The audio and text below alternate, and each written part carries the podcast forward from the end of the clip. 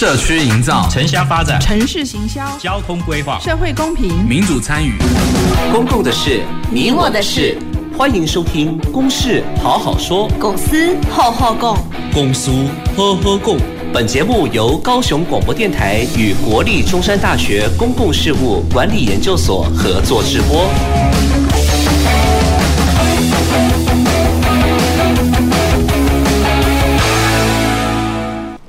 各位听众朋友，大家好，欢迎收听、收看《公事好好说》。本节目由国立中山大学公共事务管理研究所以及呃高雄广播电台联合制播。我是今天的节目主持人，国立中山大学公事所助理教授谢旭升。那我们今天要讨论的这个主题呢，是关于偏乡生活改善的交通新思维。好，那也非常高兴邀请到我们两位来宾哦，啊，高雄市政府交通局副局长的刘建邦副局长。哎，各位听众及观众朋友，大家好，我是高雄市交通局副局长刘建邦，还有我们的国立中山大学人文暨科技跨领域学士学位学程的助理教授夏浩清老师。各位听众、观众朋友们，大家好，我是中山大学人科学程的夏浩清。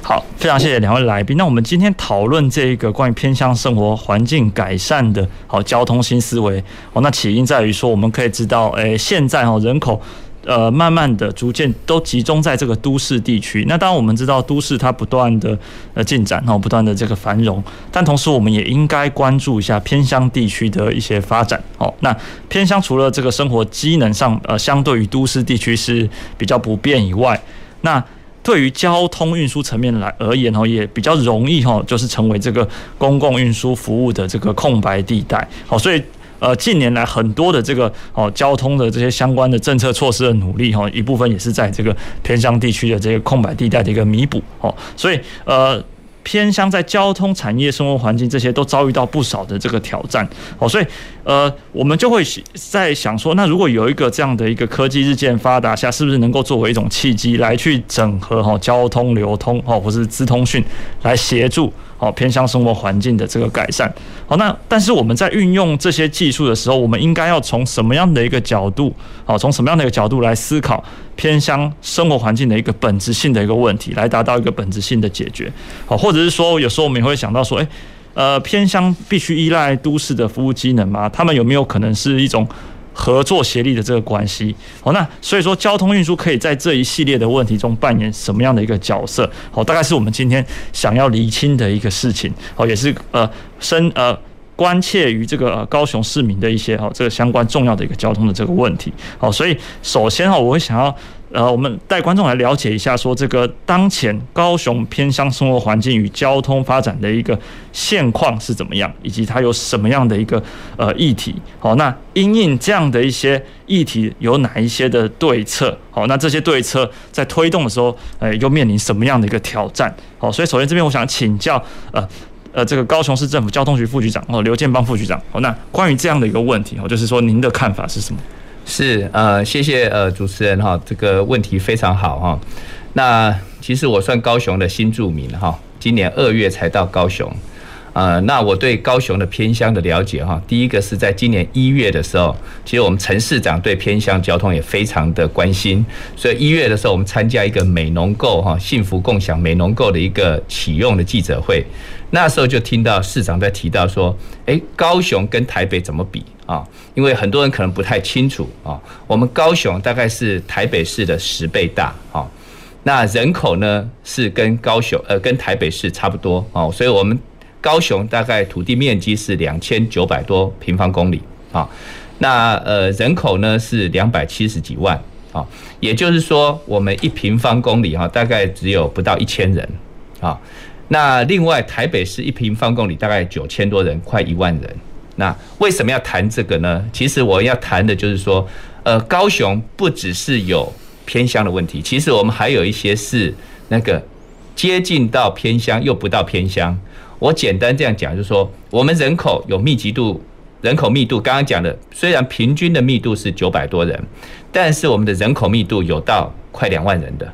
那我们人口密度也只有也有只有不到五十人的啊，二十人左右，像纳玛夏这些的哈的偏乡，那也有人口密度大概是两三千人的，一千到两三千的哈。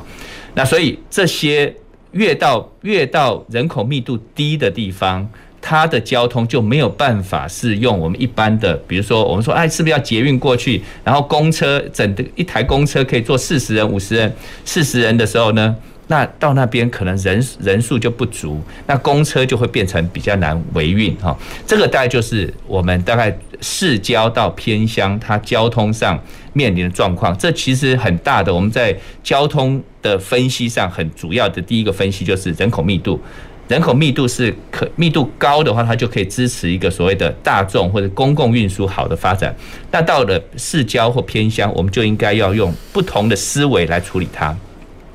所以高雄市其实很早就就知道这个问题，也发现了这个问题。所以我们在一百零三年开始，我们就推出了所谓的公车式小黄。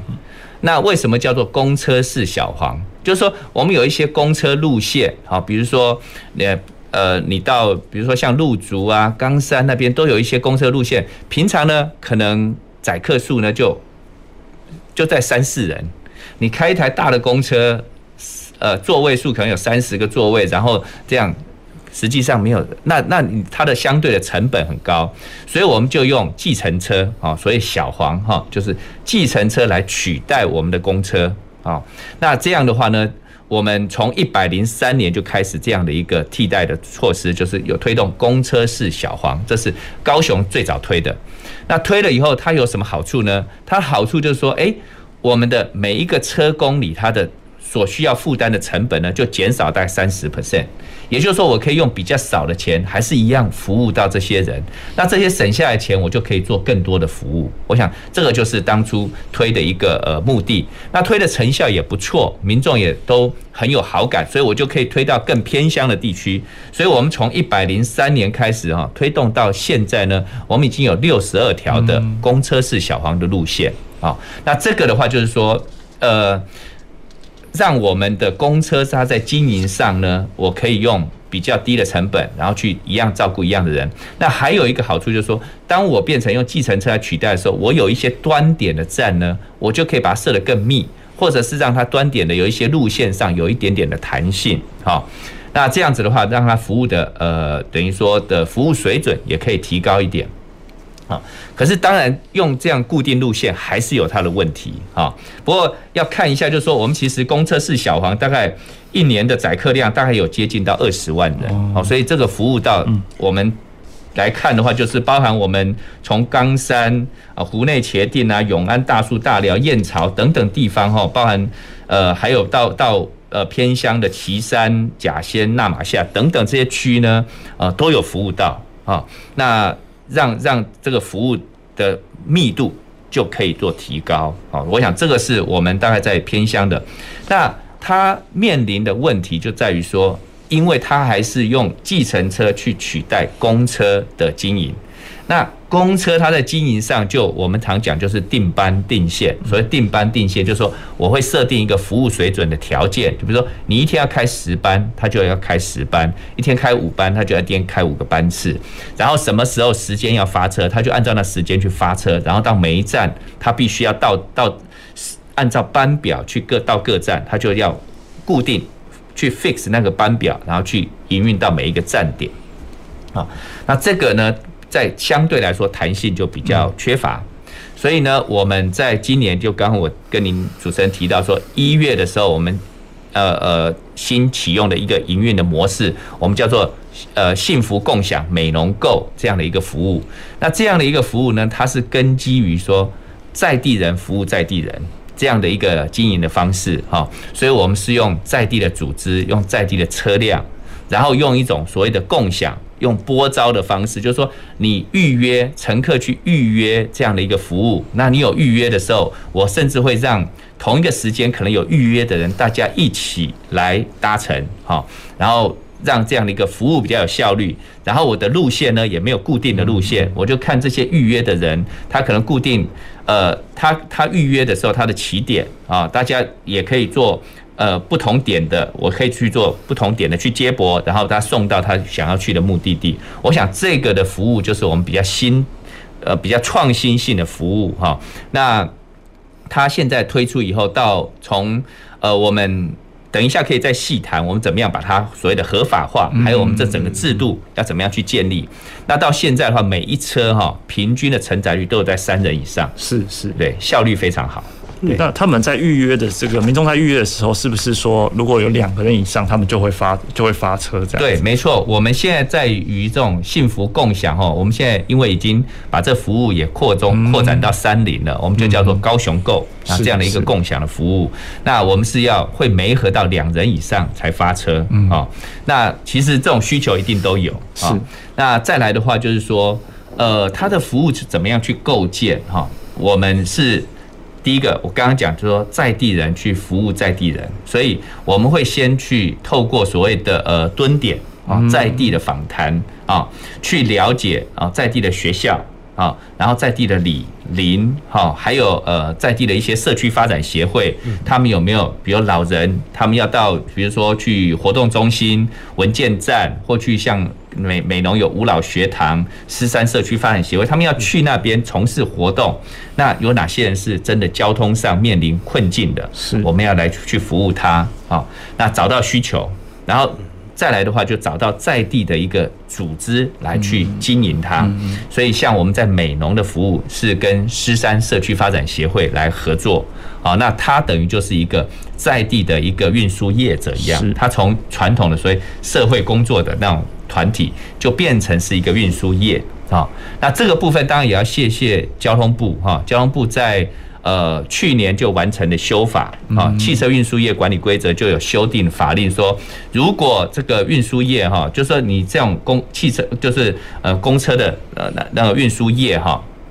公共汽车客运业，如果呃比如说客运业者还有计程车，我们公告的路线他们都不愿意经营，我们可以用在地的。组织协会来去申请，变成所谓的呃公车业者啊，市区汽车客运业，所以我们也辅导了狮山社区发展协会呢，取得了市区汽车客运业，也就是他们就是一个公车业者，可以来经营这样的一个服务，那他就可以来做收费，好，所以有在地的组织来做协助，再来这个在地的组织呢，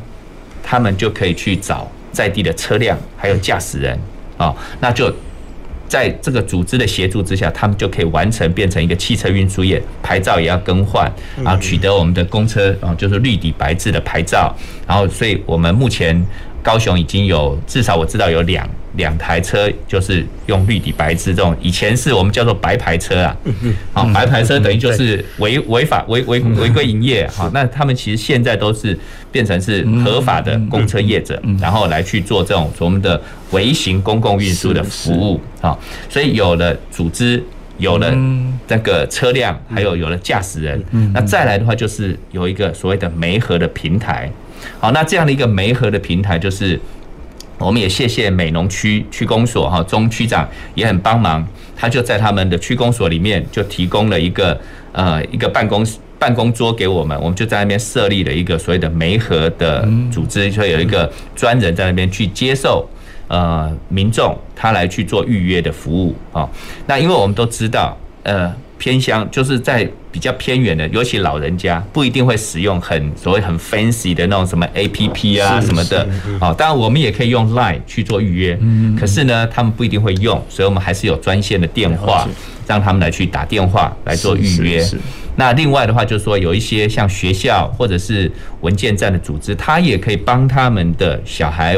学生。或者是呃老人家来去做预约，那我们接受了以后，我们就会进到我们的平台，然后去媒合他们啊，比如说出发的时间，然后怎么样去接，然后怎么样送到目的地，派哪一位司机。是，那我们也有一个平台去跟这些驾驶人去联系，做派车的动作啊。所以这样的一个呃体系，就是我们现在建的有做在地的组织，然后有呃驾驶司机，然后有一个平台。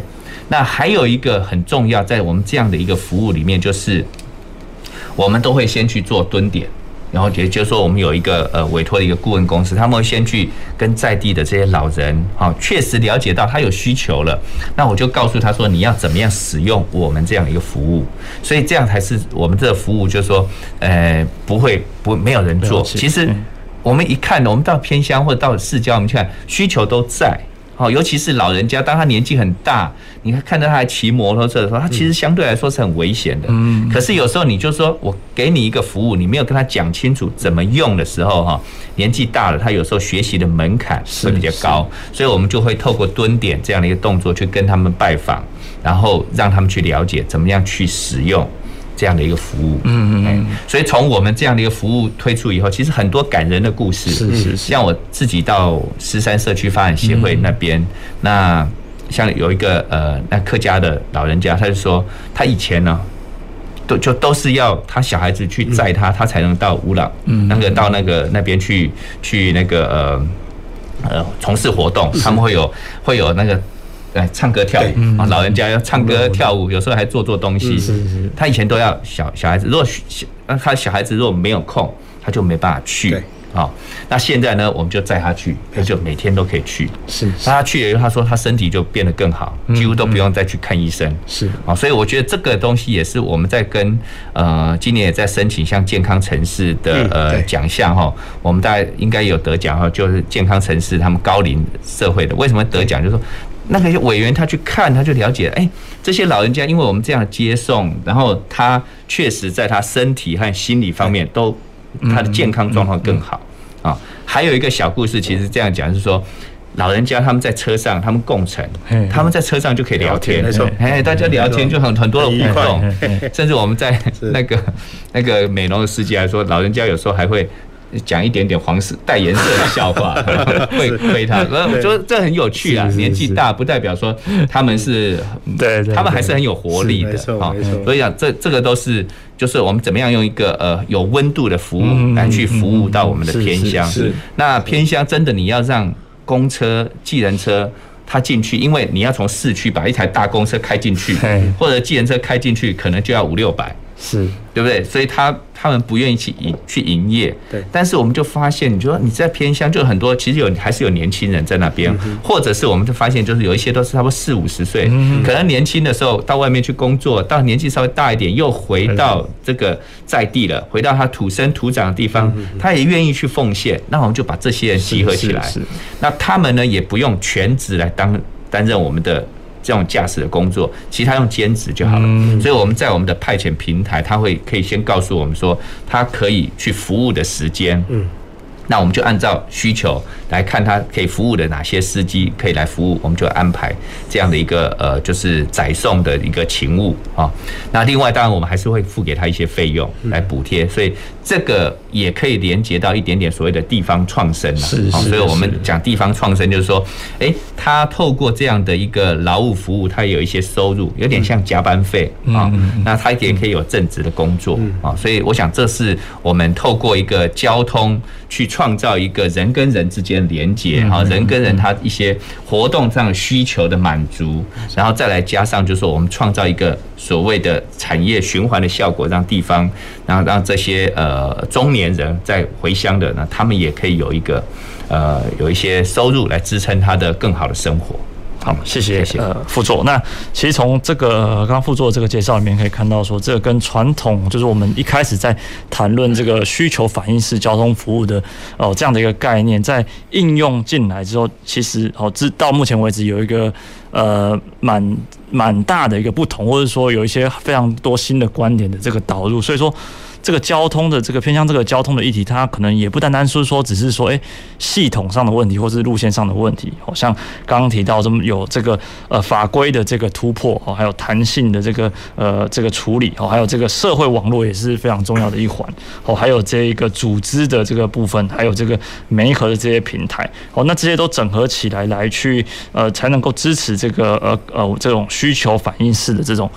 呃偏向交通服务，所以。要做的这个面向哦，真的是非常之广哦。那也是有非常多的这个呃努力的部分，要去在各个层面上哦都要去进进展。那所以可以看到说，这样的一个挑战确实存在，但是好像也有一些开始就有一些新的这些作为哦来去克服这些挑战。好，好，那接着我想要请教这个夏老师哦，就是说呃就您的这个观点说，那偏向这个呃生活环境跟交通发展这个哦现况和它的这个议题哦是什么样？那以及有什么样的一个策略，或者说。我这些策略碰到什么挑战？这样子是，诶，其实其实我我我今天来上这个节目，我觉得非常棒哦，因为这个副座这边哈给了我们很多新知了。我觉得，因为呃，我大概是在二零一八年开始接触到这个议题。那当时候这个联合报做这行的正义，就那天我刚好在公路总局跟主秘开会啊，然后记者就来谈这件事情，这样，所以其实我们是非常。印象很深刻，然后就是说这个真的开始做这个幸福巴士或幸福小巴的时候，大概也是在那个时候开始。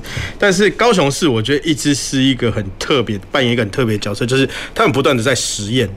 也就是说，呃，当大家都在做 DRTS 的时候，他们可能已经开始在做这个公设式小黄，或者是我们现在讲的这个幸福小黄。好，那当大家开始推幸福小黄的时候，就像刚刚这个副局长提到，就是说，哎，已经开始有这个幸福小黄二点零的出现，哈。那我觉得这个是一件非常好的事情，也就是说，高雄市不断的在尝试创新跟挑战，而且这样的模式说不定以后还可以再去输出哦到类似的这个呃乡镇来操作这样哈。不过其实刚刚。副局长也提到一件事情，就是说，其实。这个乡村地区或者是偏乡哦，它非常多的形态了哦，包含像是刚刚这个副座讲到这个呃有很深山的，像那玛夏这样的哦，或者是说像我们现在有讲一些所谓不山不市啊，哦就不是山也不是市区的地方，然哦这个这个城镇，那其实哈在这个空间上面的配置跟交通上连接，它都会有不一样的想象哦。但是我我我觉得刚刚其实副座提到一个很重要的点，就是说我们大概要先去知道在地的状况，所以哈这个十里不同风。百里不同属，每一个偏向它其实都被当作是一个独特的个体来对待。我觉得这是交通局给我今天最大的启发了。那其实配合像是像现在我们在做这个国土计划，也提到就是说，哎，也许这些乡村地区需要用这些所谓的需求反应式的这个运输系统，但是呢，其实即使是乡村地区，它所需要的服务也会不一样。好，那其实我我刚刚有听这个副局长在谈到，就是说，哎，这个让这个服务回到在地，让在地来去提供这些事情。其实过去在还没有这个公部门的力量进入的时候，他们就这么做了。那只是现在透过解编这个，哎，不是解编，就是说把这个法律这个松绑，哎，让在地真的可以服务在地。可是其实就我的观察是，呃，确实在在地有这些四十岁、五十岁的人，那未来他们还是会老。那这些年轻的人力一直在外漂泊，没有回去的话，其实最终还是会面临到这个人口老化的问题，也就是这个服务老化的问题哈。那在日本啊，他们已经开始去演绎这个问题，因为日本的老高龄化的问题比我们还要严重。那他们可能开始尝试去取代，呃，用这个智慧车辆。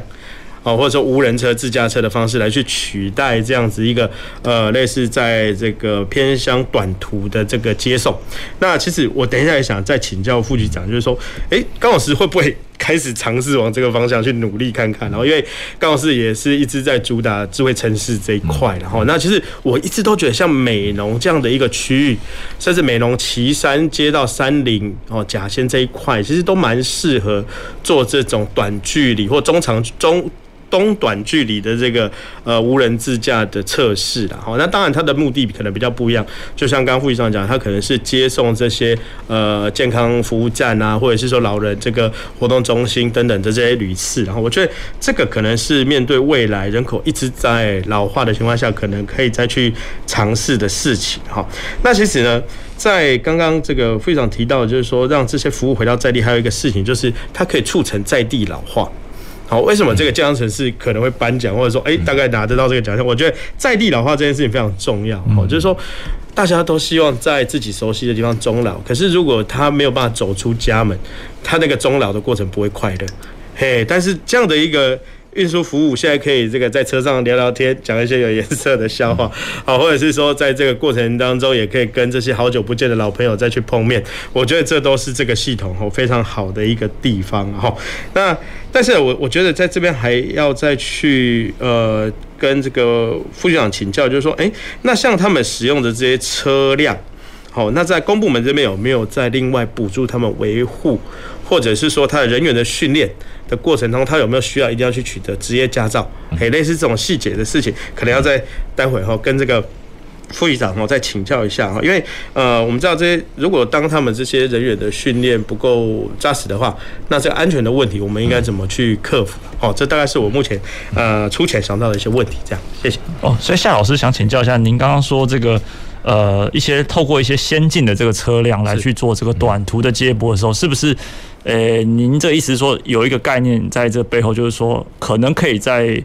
偏乡的这个地区，就是建立一个。对偏乡的一个服务核心的一个据点，所以才会有这些所谓的短途的这些先进车辆。呃，因为美浓它的特征比较是它有一个比较大的聚落，那其他小聚落散布在旁边。嗯嗯、那这些散布在旁边的聚落的话，它其实透过一些固定的道路，它就可以连接到这样的一个生活核心，所以它的距距离不会太长。那而且在当地的交通状况也不会像在我们这个高雄市区里面这么复杂。所以沿着乡边的这个小路，如果有一台可以这个不管是地磁式的自驾车，还是这种实验型的自驾车，都可以来在那样的场域做一些测试。但我不知道这个可行性啦，这可能还要再 对看这个呃局里面的这个想法，或者说再跟其他单位的配合。好，不过我觉得这个核心，因为它很特别的就存在那边了，所以它就可以这样子向心式的去做这样的一个一个一个测试，这样子。嗯，那这样是不是也是说，如果这样的一个核心发展的？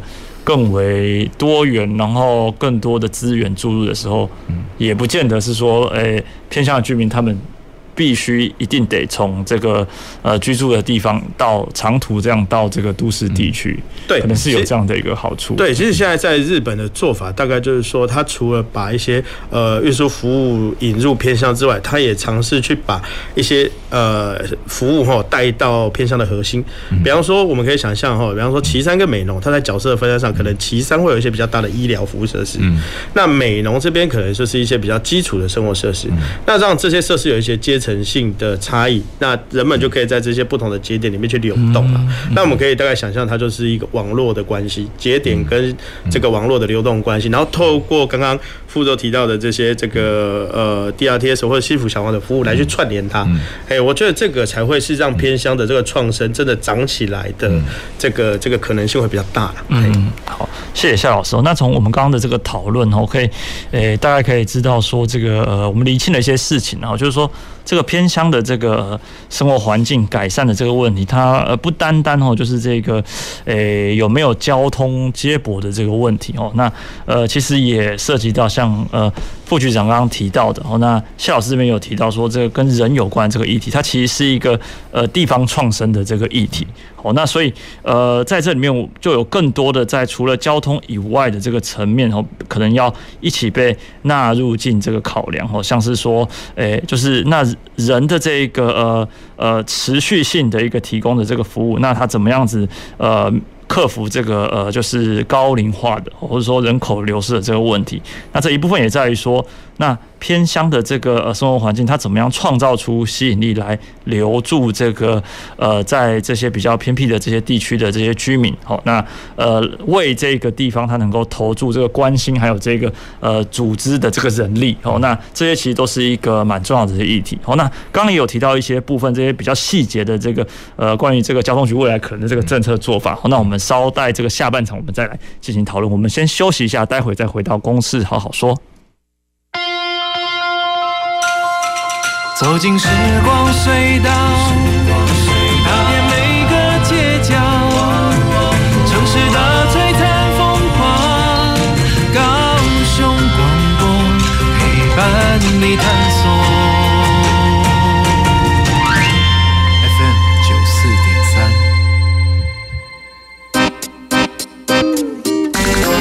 亲爱的朋友，安装室内型热水器要有足够面积的排气口。并且装设排气管，让废气通往室外。排气口必须和室外相通，随时让新鲜空气进入。安装热水器的地方要保持通风，不能够晒太多衣服。也要记得经常清洗纱窗，门窗不可紧闭。高雄九四三提醒您：空气流通，安全畅通。阮是可爱的卢凤忠，生做四个水鸭蛋白松。哈哈，大家好，我是人看人恶老，鬼看鬼跋倒的鬼宝。今仔日要来给大家介绍，不管你是国民女朋友还是国民欧巴，明年开始，咱大家拢有机会做到这个国民法官啦。跟着咱的法官坐到阵做伙来审判，邀请你明年做伙来做这个国民法官，让咱的司法愈来愈好。CD CD CD CD。以上广告由台湾高等法院提供。听众朋友，轻轨拥有优先路权，其他车辆行经轻轨路段若闯了红灯，可罚三千六百元以上一万零八百元以下罚款。红灯右转可罚一千两百元以上三千六百元以下的罚款哦。请大家开车上路，记得礼让轻轨。我是陈其安，我是杜新田，欢迎继续收听陪你平安回家的高雄广播电台，FM 九四点三，AM 一零八九。大家好，我是马街儿童医院彭纯志医师。为了建立安心的学习环境，请同学落实勤洗手、戴口罩，生病不到校。在校期间，请定时清消环境与设备器材。使用空调需搭配对角开窗，确保通风。用餐前正确洗手，用餐期间不交谈。校园防疫不松懈，安心学习有保障。以上广告是由教育部提供。随时陪伴着你，你最好的默契，空中串联一起，分享点点滴滴。九十三，就是赞，九十三。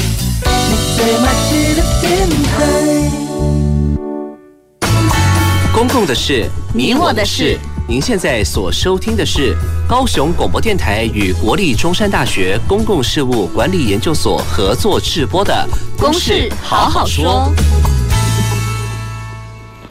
各位听观众朋友，呃，欢迎回到《公事好好说》，我是今天的节目主持人谢旭升，那以及呃我们两位来宾，呃高高雄市政府交通局副局长刘建邦副局长，哎，大家好，以及这个国立中山大学人文暨科技跨领域学士学位学程助理教授夏浩钦老师，大家好。好，那我们刚刚的这个节目哈，就是呃锁定在这个偏乡生活环境改善的一个交通新思维，然后来去谈了呃不少的这个议题。好，那呃接下来我想要请教这个刘副局长哈，关于说刚刚有讨论到的这个所谓的呃在偏乡中的这些短途的哦，可能是短途的这些呃接驳，或者是说呃需求反映式的哦这些交通服务，这些预约的这些服务，那目前然后在交通局上面有什么样的一个呃就是呃作为？政策作为，那以及未来上有什么样可能的这个尝试哦？是，好，谢谢谢谢主持人。我想第一个，刚刚谢谢夏老师的提醒哈，就说哎，民众会关关心说这个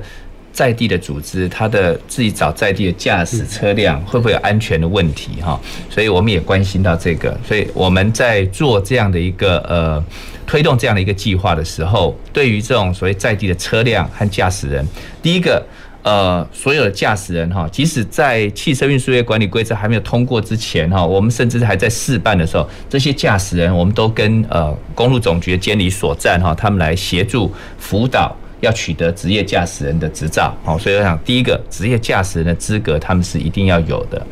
那第二个就是当我们的牌照也取得合法以后，当然这些车辆呢都。呃，正常检验都要合格哦。还有一个就是，呃，车辆要有保险啊，各种相关的保险都要啊。那驾驶人在这些组织上定期的训练，这些也都是有的。所以安全绝对是最重要的一件事啊。我们希望就在地人服务在地人，但是在一个非常安全的状况之下来完成这样的一个工作哈。那所以另外一个部分当然也补充，就是说，哎，因为这样子，当然，所以我们像老人。然后还有诶小孩子，大家上去啊，我们车上也有所谓的刷卡机，大家都可以刷卡。当然老人因为六十五岁以上就享有相关的福利，他是不用免费，但是还会扣点啊。那刚刚提到就是说，那他们的经费来源，所以我们呢也还是有针对这样的营运上如果有亏损，我们会给予补贴啊。那当然我们在很多以前很多会议的时候，大家都会很关注说，哎，这种偏乡的服务哈，可不可以永续？嗯，所以永续大家就会讲说，哎，我可不可以财务自主？对，这个部分要跟呃两位主持人，还有跟呃在场观众和听众哈，哎，偏向的服务哈很难财务自主。对，但是我们要强调是说，让他服务有效率，你不要车子开出去都没有人，然后这样。空荡荡的，然后这样跑，我还要给他亏损补贴，那这样就不合理。对，所以我们刚刚讲说，我们怎么样透过共享、共乘的方式，让他每一个班次呢都有三个人以上。啊，那这样子呢，其实他付的钱还是没有办法支应他所需要的开支。所以呢，我们在车公里的部分还是有呃跟公路总局申请相关的经费来补助给这个狮山社区发展协会，然后他这样他可以指引他们不管是媒合中心，还有这个驾驶人他的相关的一些呃服务的费用，我想这个部分还是需要的。那另外一个部分，我们还有做的是，我们也寻求一些社会资源的投入啊。就是所谓的 CSR 啊，社会企业责任来资助啊。那这个部分，比如说像今年上半年那个呃呃普利司通，也捐了狮山社区发展协会十六条轮胎啊。大家不要看那个轮胎是很重要的哈。那一条轮胎大概就要四五千块，十六条轮胎这个可以用大概他们说可以用个一两年。嗯好，那像中华邮政协会也。也有捐赠啊，那最近也在谈，像比如说呃中油哦，他们可不可以捐，比如说油的里程啊，让哎让我们的营运成本可以降低。我想这些就是我们透过呃把这样的一个我们这种温馨的故事带出去，带到我们的社会上，让社会上来回想。给我们，所以像我们也曾经以前我也在跟那个呃愿景工程联合报啊，然后他们也在这这时候也是希望透过这样的一个机制，大家去呃促成社会大家然后一种那个悲悯之心，然后对我们这种偏乡的服务愿意来做投入啊。那另外一个是刚刚也提到，就是说未来还有没有一些什么样的发展性哈？刚刚那个呃夏老师已隐约提到，是不是可以有类似一个自驾的呃公车？是不是可以，比如说，哎，以后可以看到自家公车跑在我们的美浓的那个呃稻田间哈，然后哎，看到车上可能没有没有司机，然后哎，老人家一上去一开始还看，哎，可能会不会有点怕怕的，说，哎，这个车到底会不会运作哈？然后后来哎，走那个哎两三个在了以后，大家可能就习惯，这个呢是有机会发生的哈，但是可能不一定是现在了哈。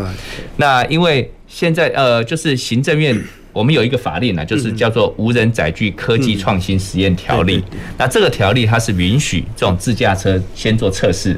然后来去做，再去做呃载客营运。好，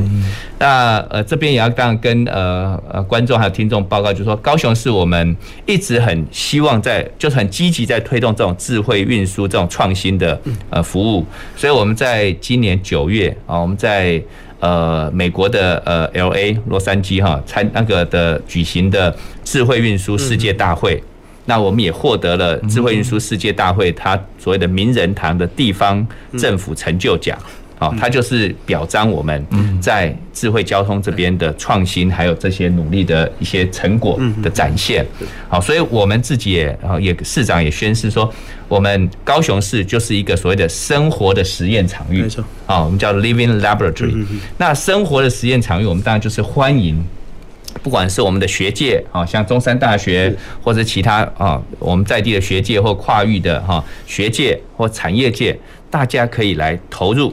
到我们的高雄市，不管是市中心，或者是市，刚刚讲不三不四的地方，我们都愿意，或者是偏乡，对，我们都愿意啊。那因为有这个无人载具科技创新实验条例，所以现在自驾车是可以做的啊。那呃，自驾车它在发展上哈，呃，两个定位啊。第一个，我想我们台湾的定位大概就是在。公共运输啊，以公车为主啊。那第二个事情就是，一般他们在发展自驾车的时候，就在讲自驾车不能就如果自驾车发展的走向变成用一个自驾无人的自驾车来取代你的自己的私家车，对我们的交通是没有帮助的。我们应该把自驾车变成是共享的服务。所以自驾车我们的发展方向其实就符合这两个，一个是从公车这样的一个方向来做发展。第二个呢，就是朝向共享啊，所以在偏乡是很适合。我们自己也希望，当然有团队愿意，诶，比如到美农，我们都愿意来做测试。好，那另外一个事情就是说，自驾车如果它从自驾公车又共享的话，其实它就需要一个所谓的派遣平台，就是我们现在讲的。DRTS 或者这种比较弹性化的服务，所以会有一个媒合的机制。我想这些技术面东西，慢慢我们高雄都已经有一个基础了。嗯，好，现在就是看，哎，有没有有说国内的那种所谓的呃自驾车的团队愿意到高雄来，那我们就会很愿意把场域嗯把它框出来，可能是一个先固定的路线，让他来做测试，然后测试如果 OK 的话，一般他们就说，哎，先做。不载客的测试，对，然后来进行载客的测试，然后当然如果慢慢这些所谓系统安全性的因素都把它定义清楚了，那未来就有机会可能就变成一个真的变成法规允许的自驾车能够在高雄或者在台湾能够实现，是，这样这都是我们愿意去欢迎的，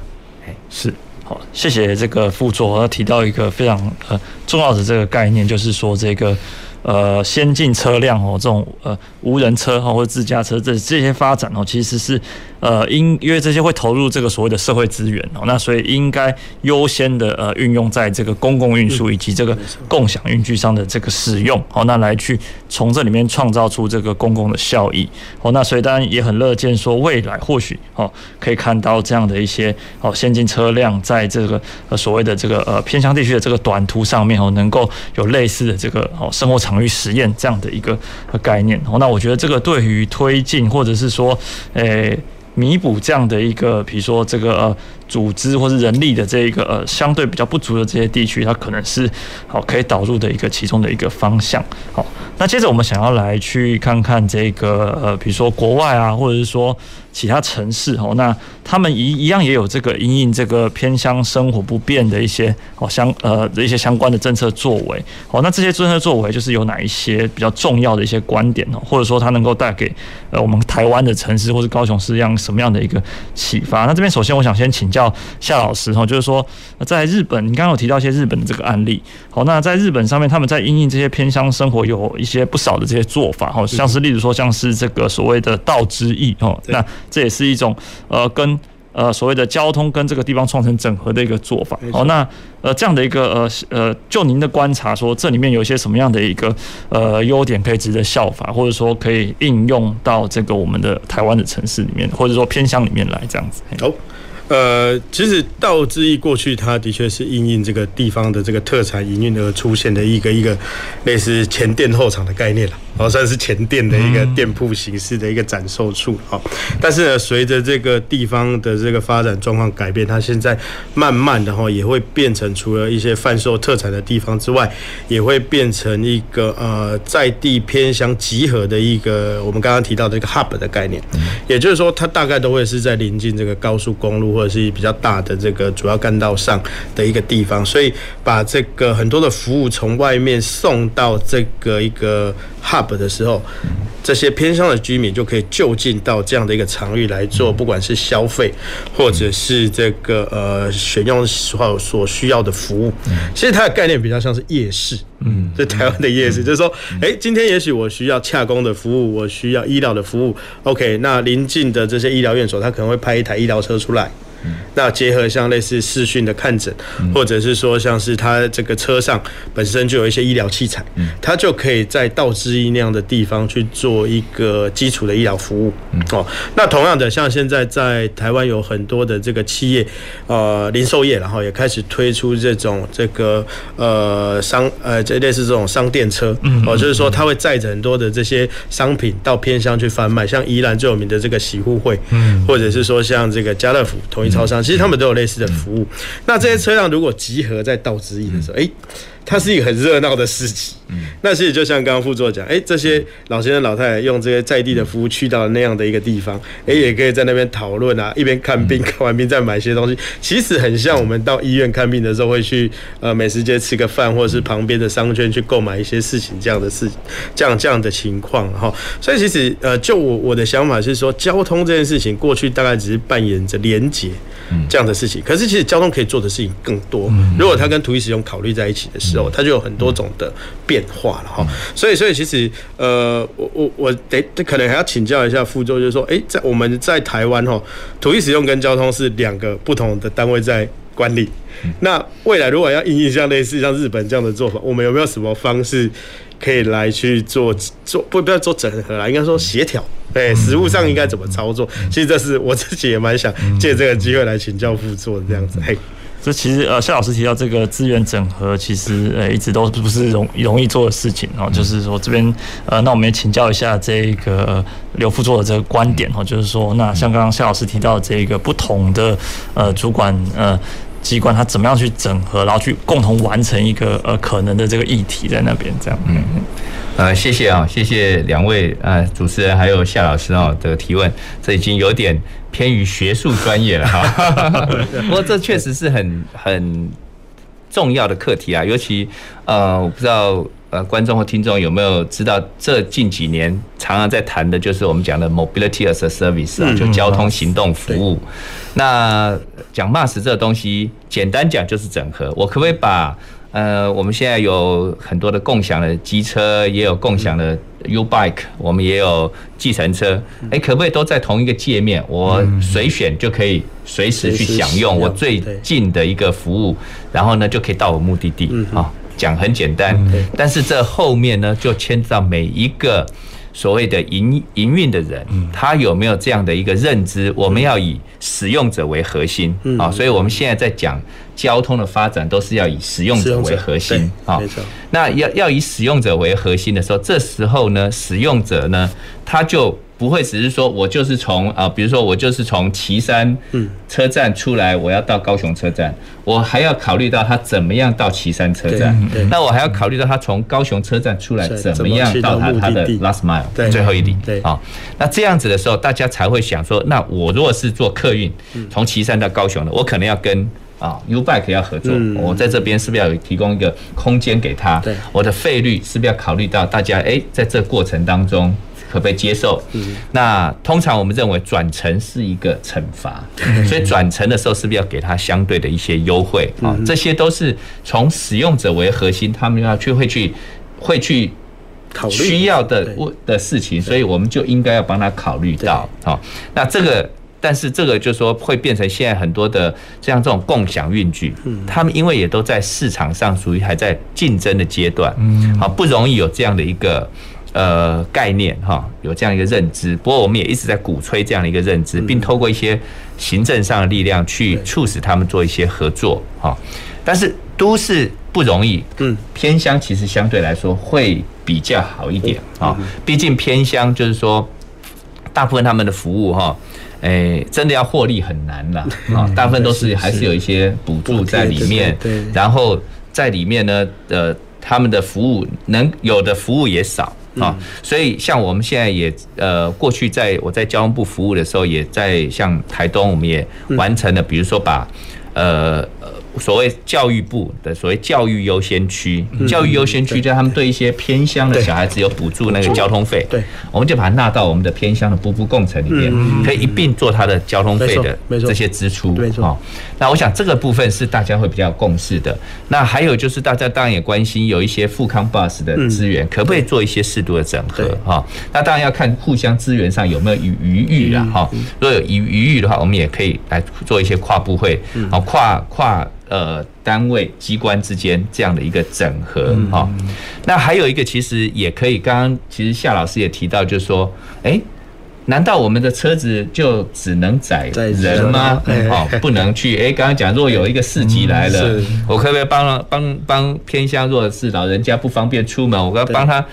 买个青菜水果啊，或者买个猪肉啊，他带回家他可以煮菜啊，或者是呃，像到文件站或者到那个呃呃，就是他们卫生所帮他拿个药，嗯，哦，这不可以，这个也其实也是可以的啊。我们在其他地方也都试过，那其实，在高雄我们也愿意这样做。尝试哈，那因为刚好我们推出来的时候疫情比较趋缓，过去我们在呃以前在我在交通部服务在新竹尖石乡啊，那就有因为疫情的时候，那老人家不方便出门，对，后来我们就帮他送餐，直接送餐到家，然后呢也帮把他去到复兴乡的卫生所去拿药，我想这些现在的法规都慢慢已经都开放，允许这样做了哈。所以这个是我们呃可以来做。另外，当然还有一个是说，呃，我们刚刚讲到永续的问题。永续就是说，诶，我们如果这样在地人服务在地人的这样一个服务，可不可以也服务观光客？嗯嗯。好，比如说，如果有有刚刚也提到说，诶，外部的人要进到要到偏乡的时候，我们可以服务他。那现在因为我们的像狮山社区发展协会，它都是一个合法的运输业，其实做这样的服务是可以的。是是。我们现在唯一考虑的是说，是竞合的问题。对。我们不希望他去服务的观光客以后会影响到服务在地人。没错。好，那因为另外一个是说服务观光客怎么定价，这也是一个问题。那通常因为观光客其实，诶，通常就是呃经济水准比较好，我们应该是呃也不能把。票价定得太低，你定得太低也会影响到，可能他原来可能是要包车，可能要叫计程车，影响到这些市场上他们的业态啊，他们的收入，所以这个都是我们在未来在推展上也需要去留意的。是，但是我想我们都是先辅导他们合法化，然后慢慢呢再透过一些其他呃在营运上更有弹性，然后再来就是把刚刚提到的把 CSR 的资源引进来。然后呢，然后也可以做客货共载。那再来呢，也可以在如果未来有机会再加一些观光的服务啊进来，让它可以营运的状况可以更更好。是是是，对，好，谢谢副座。那所以从这里面我们可以知道说，诶，呃，这个呃所谓的这个呃偏乡的这个生活环境改善哦，那的问题，它还涉及到呃其他的这一个呃整合性资源整合的这个问题哦，包含这个。不同的这个呃运输工具，好，然后不同的这个组织单位，好，还有这个不同的这个政府部门，那这其实都是一起要来做。那还有一个最困难的就是有没有一个单一的这个整合系统哦？那这里面也涉及到，其实不单是。技术上一定是可行，那可能更困难的是来自于各个不同的单位的意愿，那以及甚至呃法规的这个弹性的调整，甚至有时候可能在我们在谈到这种智慧科技的运用的时候，有时候会有一些这个呃使用者的隐私权的这些问题哦，其实在未来都是慢慢逐一去克服。那方向上大概是看起来已经明确，哦，大概是朝这个方向走。我可不可以诶？给我一分钟，也老王卖瓜一下。可以，可以很多分钟没有问题。那那个，因为我们高雄市哈，很多可能观众听众还不知道，其实我们高雄在呃 MaaS 这样的一个服务哈，已经做得很好了。现在是等于全台湾第一哈。对。就是我们有一个 Mango 的服务啊，Mango。那这个 Mango 的服务，如果对在地人来说哈，我们就是说，它就有一个月票。那这个月票，它是一个像无敌月票一样哈。那无敌月票它有多厉害呢？就是说，你买了这样的一个 Mango 的月票，你就可以无限次的搭捷运、公车、轻轨啊。还有，然后还有享有，你如果转乘 U Bike，可以呢有三十分钟免费。嗯好，再来另外一个是我们还里面还有所谓的呃辅助运具，有六百点。那这六百点呢，你就可以用来骑 WeMo。嗯啊，你也可以用来去叫计程车，是啊，是。那叫计程车我们就扣基本费，你可以多搭几次，是啊。所以你看这样的一个服务，我们就是我刚刚讲整合真的很困难，但是我们交通局很努力，都已经把它整合好。那我们也逐步再去把它做得更好，就是说我们会再去定出不同的票种。甚至我们也在考虑说，哎，有没有跨区域的，比如台南、高雄或者到屏东，这样有没有其他一些跨区域这样的月票？那还有一个是对于我们所谓外来的哦观光客，我们有一个就是食宿票。嗯，就是有二十四小时、四十八小时和七十二小时时速票，也是一样，这些交通工具都可以用哈，还包含渡轮。对哈，对。那这样的话，我们希望就是说，大家来高雄啊，我们都希望我们要诶节能减碳、近零排，然后永续的发展啊，多用我们的 Mango。没错，谢谢。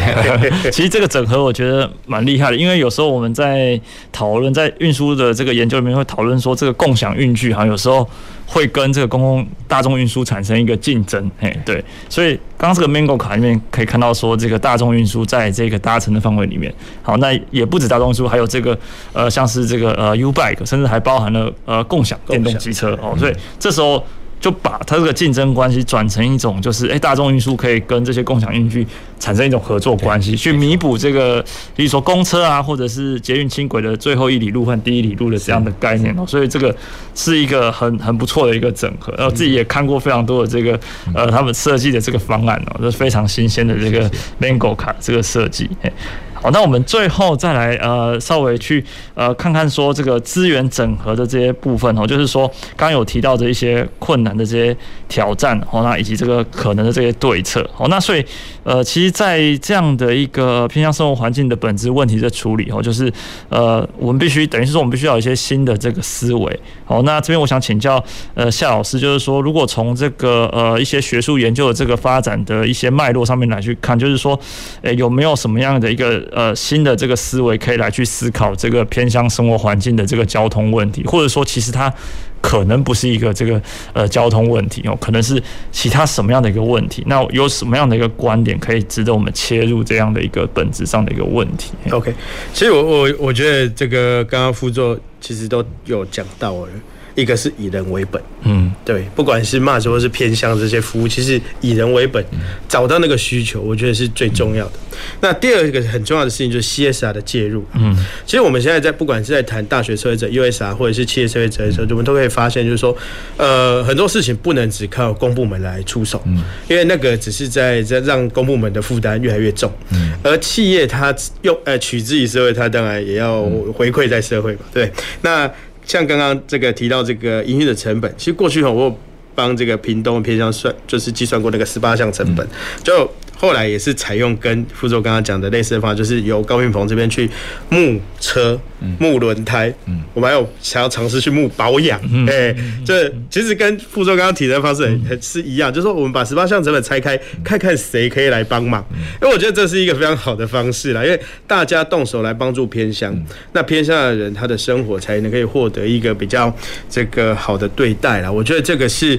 呃让都市跟偏乡之间的关系可以更紧密的一个方式。这样，嘿，那另外一个，我觉得很多事情就是要回到本质的事情去看，因为其实。就交通来讲，交通也是一个衍生的手段，所以其实很多事情回到那个本质去看的时候，你才会知道，OK，原来很多事情它是从整体再切成很多的细块去做突破啦。嘿，你如果一开始做细块的突破，其实最后整体是没有办法得到一个好的解答，这样子。哎，这大概是我的一些想法。这样。嗯，好，谢谢夏老师哦。所以从今天我们的讨论里面可以看到，哦。诶、欸，这边呃，我们再看看一下，就是说，那副座这边有没有对于这个呃新的思维的一个尝试？听到刚刚夏老师这样讲哈，还有刚主持人我总结哈，我我的思维在这个啊，说我们希望创造一个偏乡哈，共创、共荣、共享、嗯、共好。对，嗯嗯嗯，我们期待是是，谢谢副座。所以呃，副座您刚讲的这个，其实呃，我觉得是可能跟我们一开始的这一个呃开头的这个问题很非常非常紧密相关，就是说。呃，城市跟呃乡村地区，它的这个关系，就是说，是不是可以转向一个合作的一个关系？哦，那其实很多城市的这个呃，我们城市之所以得以发展呢，一部分也是其实是仰赖这个呃乡村地区、偏向地区的一些，不管在自然环境、生态方面的这个支持，哦，甚至是物产上面的这个支持，哦，所以这个应该是一个新的一个思维，合作性的一个思维，哦。合作性的思维，好，那呃，我们今天的这个哦讨论大概就到尾声，好，那非常谢谢各位听观众的这个收听收看，我们下次再呃回到公事好好说。公事好好说节目由高雄广播电台与国立中山大学公共事务管理研究所合作制播，每周一下午五点三十分进行到六点三十分，谢谢您的收听。